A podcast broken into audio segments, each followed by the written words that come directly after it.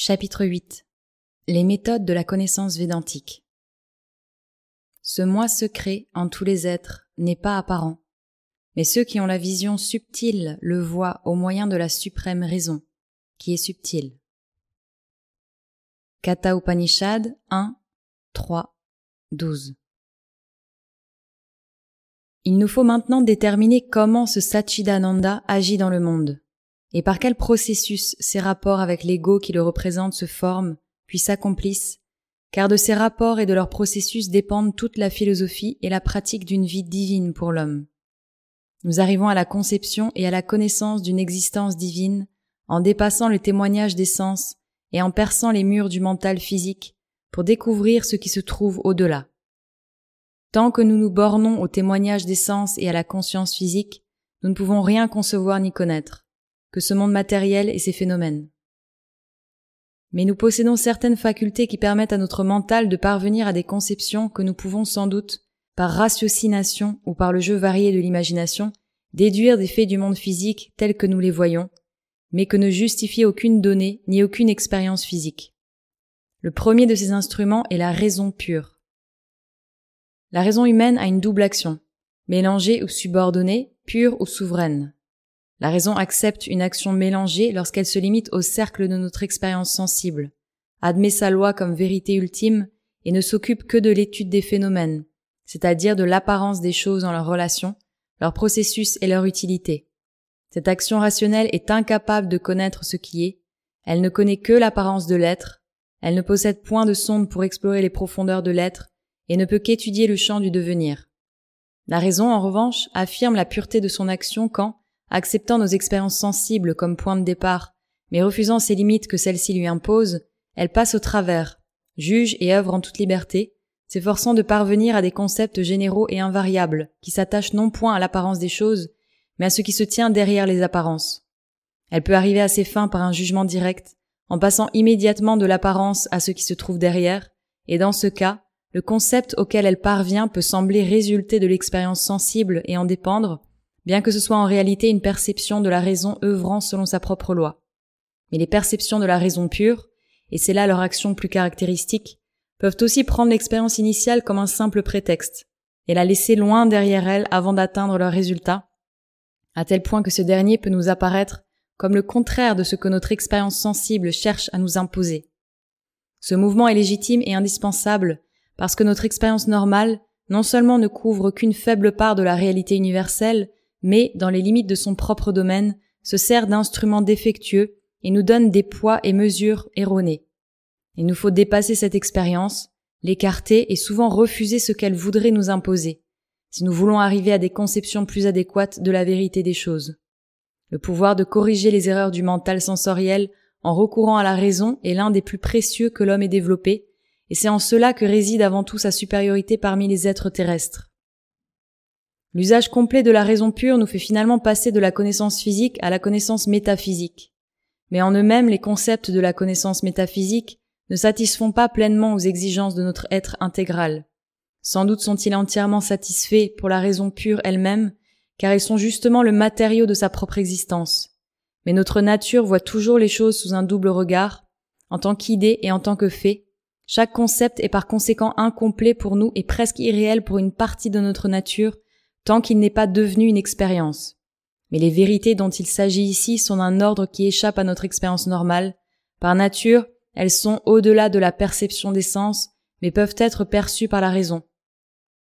Une autre faculté d'expérience est donc nécessaire qui puisse satisfaire aux exigences de notre nature et, puisque nous touchons ici au supraphysique, nous ne pourrons l'obtenir que par un prolongement de l'expérience psychologique. En un sens, toute notre expérience est psychologique, puisque même ce que nous recevons par les sens n'a pour nous de signification et de valeur qu'une fois traduit dans les termes du mental sensoriel, le manas de la terminologie philosophique indienne. Le manas, disent nos philosophes, est le sixième sens. Mais nous pouvons aller jusqu'à dire que c'est l'unique sens et que les autres, la vision, l'ouïe, le toucher, l'odorat et le goût, sont simplement des spécialisations du mental sensoriel qui, bien qu'il utilise habituellement les organes des sens pour fonder son expérience, les dépasse néanmoins et peut avoir une expérience directe, qui caractérise son action. Il s'ensuit que l'expérience psychologique, telle la cognition rationnelle, est capable en l'homme d'une double action. mélangée ou subordonnée, pure ou souveraine. L'action mélangée a lieu d'ordinaire quand le mental cherche à prendre conscience du monde extérieur, de l'objet, l'action pure, quand il cherche à prendre conscience de lui-même, du sujet. Dans la première activité, il dépend des sens et forme ses perceptions d'après leur témoignage. Dans la seconde, il agit en lui-même et prend directement conscience des choses par une sorte d'identité avec elles. C'est ainsi que nous sommes conscients de nos émotions. Comme on l'a dit pertinemment, nous sommes conscients de la colère parce que nous devenons la colère. C'est ainsi également que nous devenons conscients de notre propre existence, et là, la nature de l'expérience comme connaissance par identité nous apparaît clairement. En réalité, toute expérience, dans sa nature secrète, est connaissance par identité, mais son vrai caractère nous est dissimulé, car nous nous sommes séparés du reste du monde par exclusion, en nous distinguant comme sujet et en considérant tout le reste comme objet, et nous sommes obligés de mettre au point des méthodes et des organes qui nous permettent d'entrer à nouveau en communion avec tout ce que nous avons exclu. Il faut que la connaissance directe par identité consciente soit remplacée par la connaissance indirecte que le contact physique et la sympathie mentale semblent susciter. Cette limitation est une création fondamentale de l'ego et un exemple de la méthode qu'il a toujours suivie. Partir d'une fausseté originelle et recouvrir la vraie vérité des choses de fausseté contingente qui, pour nous, deviennent des vérités pratiques de relation. Ce caractère de la connaissance mentale et sensorielle telle qu'elle est à présent organisée en nous prouve que nos limitations actuelles ne sont pas une inévitable nécessité. Elles résultent d'une évolution où le mental s'est habitué à dépendre de certains fonctionnements physiologiques et de leurs réactions pour entrer normalement en relation avec l'univers matériel. Dès lors, et bien qu'en règle générale nous devions, pour prendre conscience du monde extérieur, recourir aux moyens indirects des organes sensoriels, et que notre expérience de la vérité des choses et des hommes soit limitée à ce que les sens nous en transmettent, cette règle n'est pourtant que la régularité d'une habitude dominante. Le mental pourrait, et cela lui deviendrait naturel si l'on pouvait le persuader de s'affranchir de la domination de la matière, de ne plus y consentir, prendre connaissance des objets des sens directement, sans l'aide des organes sensoriels. C'est bien ce qui se produit dans les expériences d'hypnose et les phénomènes psychologiques du même ordre. Notre conscience de veille étant déterminée et limitée par l'équilibre que la vie, en évoluant, élabore entre le mental et la matière, cette connaissance directe est d'habitude impossible dans notre état de veille ordinaire. Il faut donc la susciter en précipitant le mental de veille dans un état de sommeil qui libère le mental vrai ou subliminal. Le mental peut alors affirmer son véritable caractère, à savoir qu'il est le seul sens autonome, libre d'appliquer aux objets des sens son action pure et souveraine, au lieu d'une action mélangée et subordonnée. Et l'extension de cette faculté n'est pas réellement impossible, elle est seulement plus difficile dans notre état de veille, comme le savent tous ceux qui ont pu aller assez loin sur certains chemins de l'expérience psychologique. L'action souveraine du mental sensoriel peut servir à développer d'autres sens que les cinq que nous utilisons ordinairement. Par exemple, il est possible de développer le pouvoir d'évaluer exactement, sans recourir à aucun moyen physique, le poids d'un objet que nous tenons dans nos mains. Le sens du contact et de la pression sert ici simplement de point de départ, exactement de la même façon que la raison pure utilise les données de l'expérience sensorielle, mais ce n'est pas vraiment le sens du toucher qui permet au mental d'évaluer le poids. Le mental trouve la juste mesure grâce à sa perception indépendante. Il ne se sert du toucher que pour entrer en rapport avec l'objet. Or, il en est du mental sensoriel comme de la raison pure. Il peut prendre l'expérience sensorielle comme simple point de départ et progresser vers une connaissance qui n'a aucun rapport avec les organes des sens et contredit souvent leurs témoignages. Et ce prolongement des facultés ne se borne pas aux apparences et aux surfaces, une fois que, par l'un quelconque de nos sens, nous avons établi un contact avec un objet extérieur, il est possible d'appliquer le manas de façon à prendre conscience du contenu de l'objet par exemple à recevoir ou percevoir les pensées ou les sentiments d'autres personnes sans l'aide d'aucune parole, d'aucun geste, d'aucune action ou expression du visage. Perception qui peut même contredire ces données toujours partielles et souvent trompeuses. Finalement, par un usage des sens intérieurs, c'est-à-dire des pouvoirs sensoriels en eux-mêmes, en leur activité purement mentale ou subtile, par opposition à l'activité physique qui, elle, n'est qu'une sélection, pour les dessins de la vie extérieure, à partir de leur action générale et complète, nous pouvons prendre connaissance des expériences sensorielles, de l'apparence et de l'image de choses autres que celles qui relèvent de l'organisation de notre milieu matériel. Bien que le mental les accueille avec hésitation et scepticisme, parce qu'ils sont anormaux par rapport au plan habituel de notre vie et de notre expérience ordinaire, qu'il est difficile de les mettre en œuvre, plus difficile encore de les systématiser pour en faire un ensemble pratique et ordonné d'instruments, Tous ces prolongements des facultés doivent cependant être admis, puisqu'ils sont l'invariable aboutissement de toute tentative pour élargir le champ de notre conscience superficiellement active, que ce soit par un certain effort naturel et un effet fortuit et désordonné, ou par une pratique scientifique bien réglée. Aucun d'entre eux, cependant, ne conduit au but que nous nous proposons. L'expérience psychologique de ces vérités qui sont au-delà de la perception des sens, mais peuvent être perçues par la raison.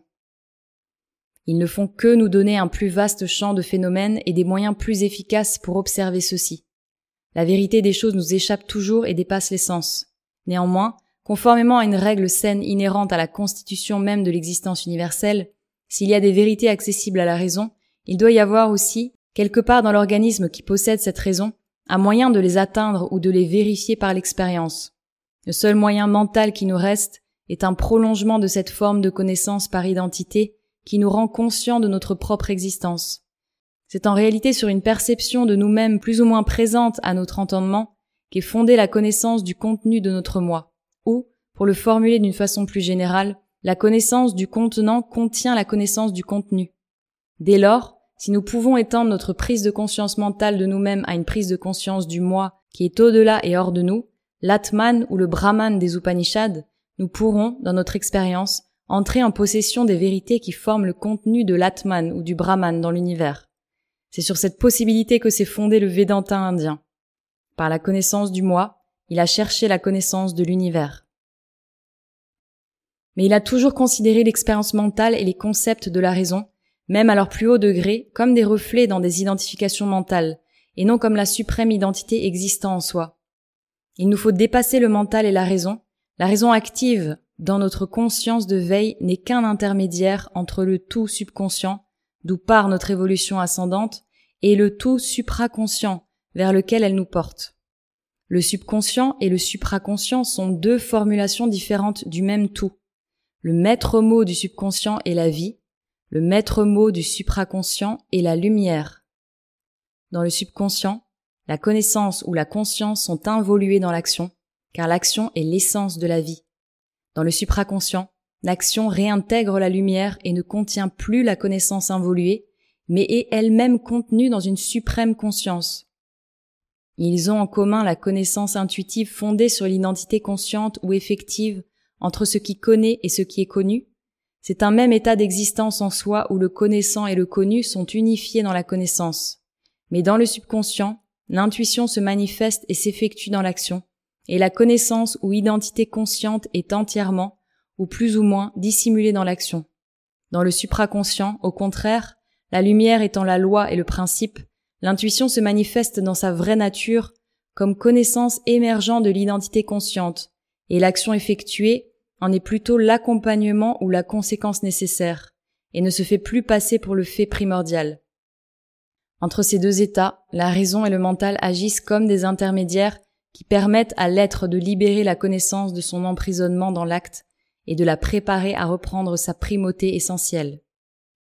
Quand la conscience de soi dans le mental, appliquée à la fois au contenant et au contenu, à notre moi et au moi d'autrui, s'exauce en l'identité lumineuse et manifeste, la raison change elle aussi et revêt la forme de la connaissance intuitive lumineuse en soi. C'est le plus haut état possible de notre connaissance, où le mental s'accomplit dans le supramental. Tel est le plan de l'entendement humain sur lequel se sont édifiées les conclusions du plus ancien Vedanta.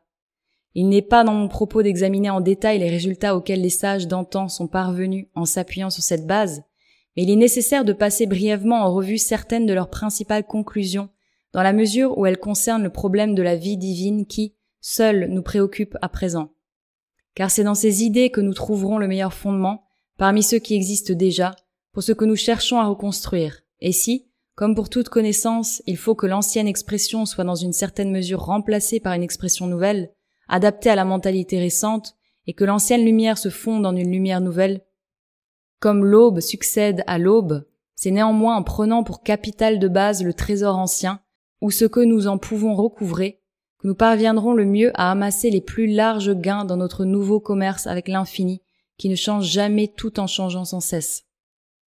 Sad Brahman, l'existence pure, indéfinissable, infinie, absolue, est le dernier concept auquel parvient l'analyse védantique dans sa vision de l'univers.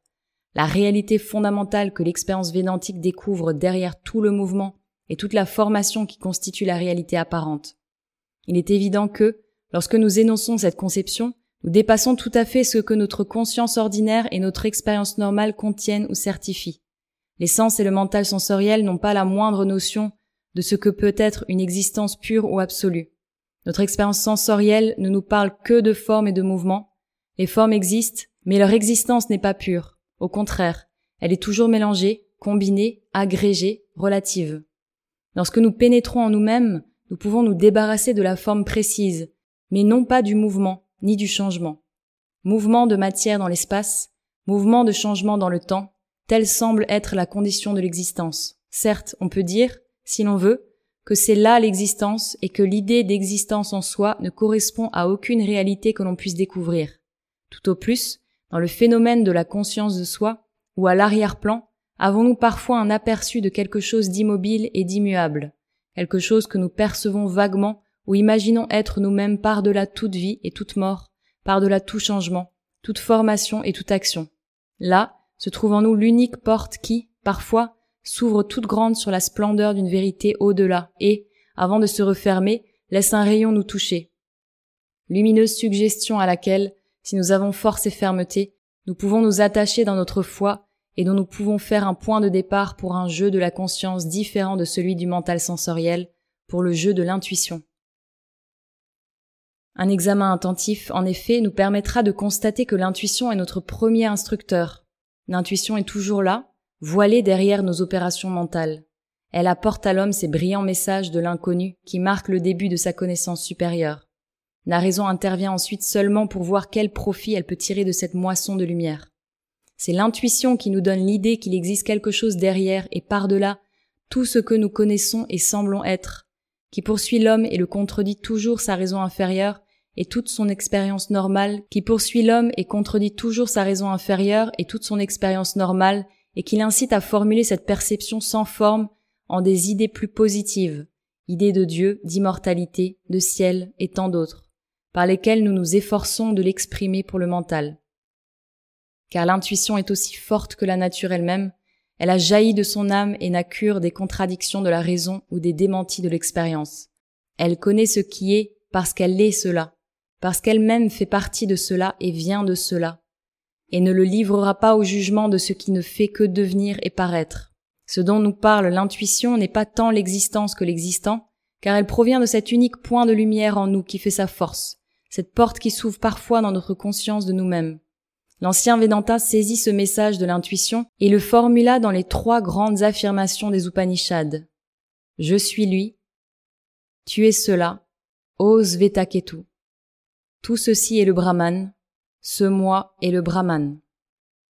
Mais l'intuition, par la nature même de son action en l'homme, œuvre en fait de derrière le voile, active surtout dans les parties les moins éclairées, les moins organisées de son être, et servie devant le voile, dans l'étroite lumière qui est notre conscience de veille, seulement par des instruments incapables d'assimiler pleinement ces messages, qu'elle ne peut nous donner la vérité sous cette forme ordonnée et bien exprimée qu'exige notre nature.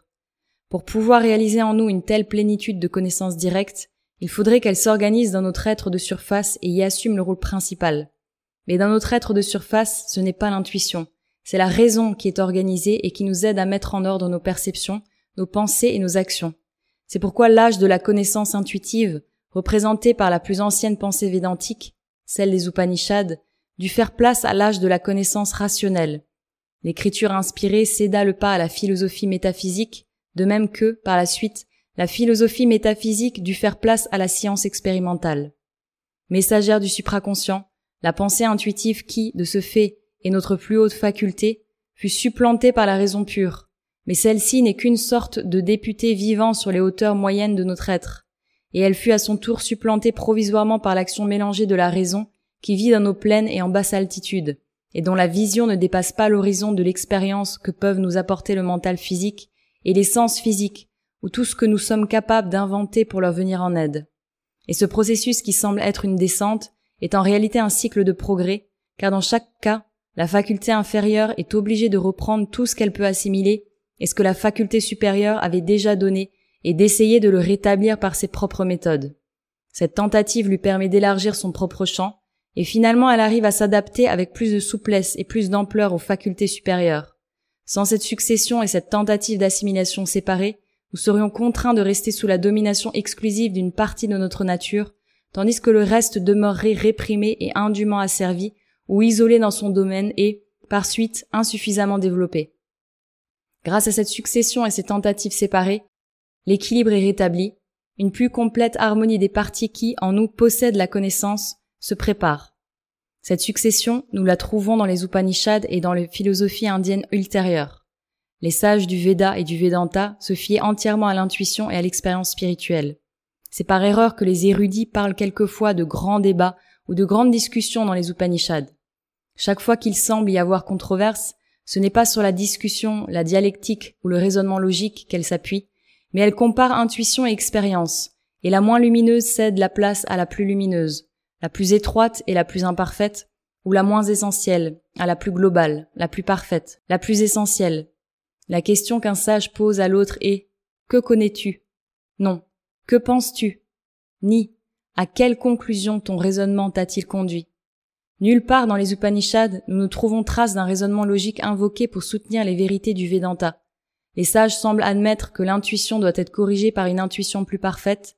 Le raisonnement logique n'en peut être que le juge. Et pourtant, la raison humaine exige sa propre satisfaction, par sa propre méthode. C'est pourquoi, lorsque s'ouvrit l'âge de la spéculation rationaliste, les philosophes indiens, respectant l'héritage du passé, adoptèrent une double attitude à l'égard de la vérité qu'ils recherchaient.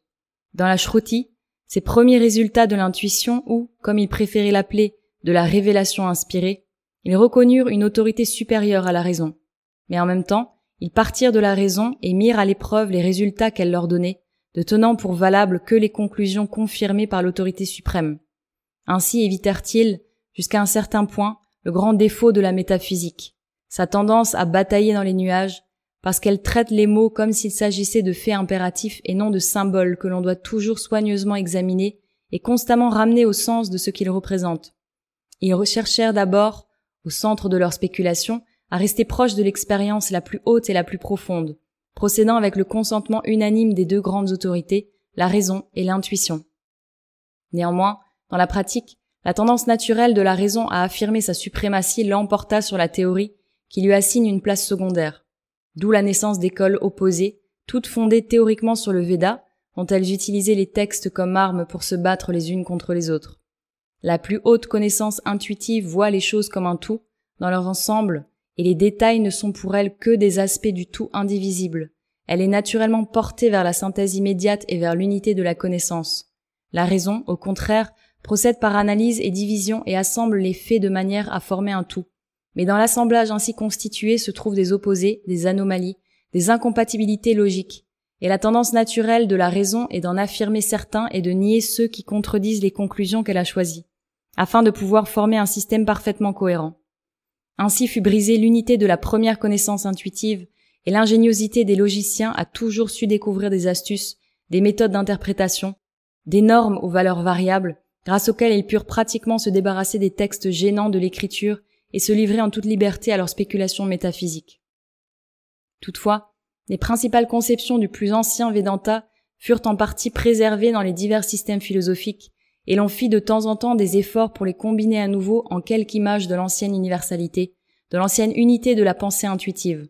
Et derrière chacune de ces pensées survécut, sous des formes diverses, la même conception fondamentale du Purusha, de l'Atman ou du Sad Brahman, le pur existant des Upanishads, souvent transformé par la raison en une idée ou un état psychologique, mais portant encore un peu de son ancien contenu d'inexprimable réalité. Quelle peut être la relation entre ce mouvement du devenir que nous appelons le monde et cette unité absolue, et comment l'ego, qu'il soit le produit du mouvement ou sa cause, peut-il retrouver à ce vrai moi, à cette divinité ou à cette réalité que proclame le Vedanta?